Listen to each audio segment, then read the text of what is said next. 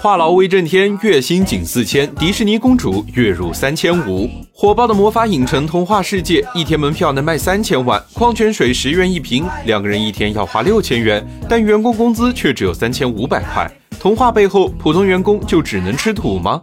商界是一经，赚钱随身听。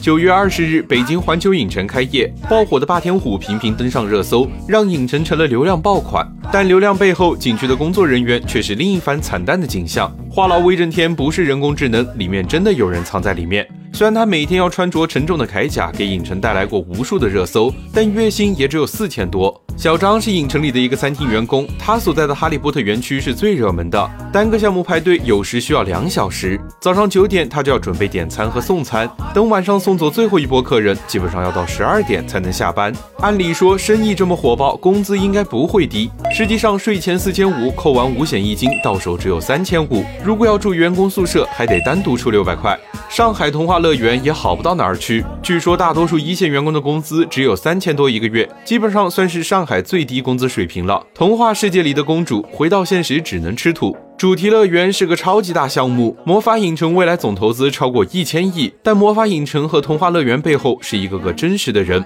他们可能是披着盔甲的变形金刚，身穿长裙的童话公主，也可能是餐厅点餐员、园区清洁工。童话乐园背后的人间真实，你怎么看？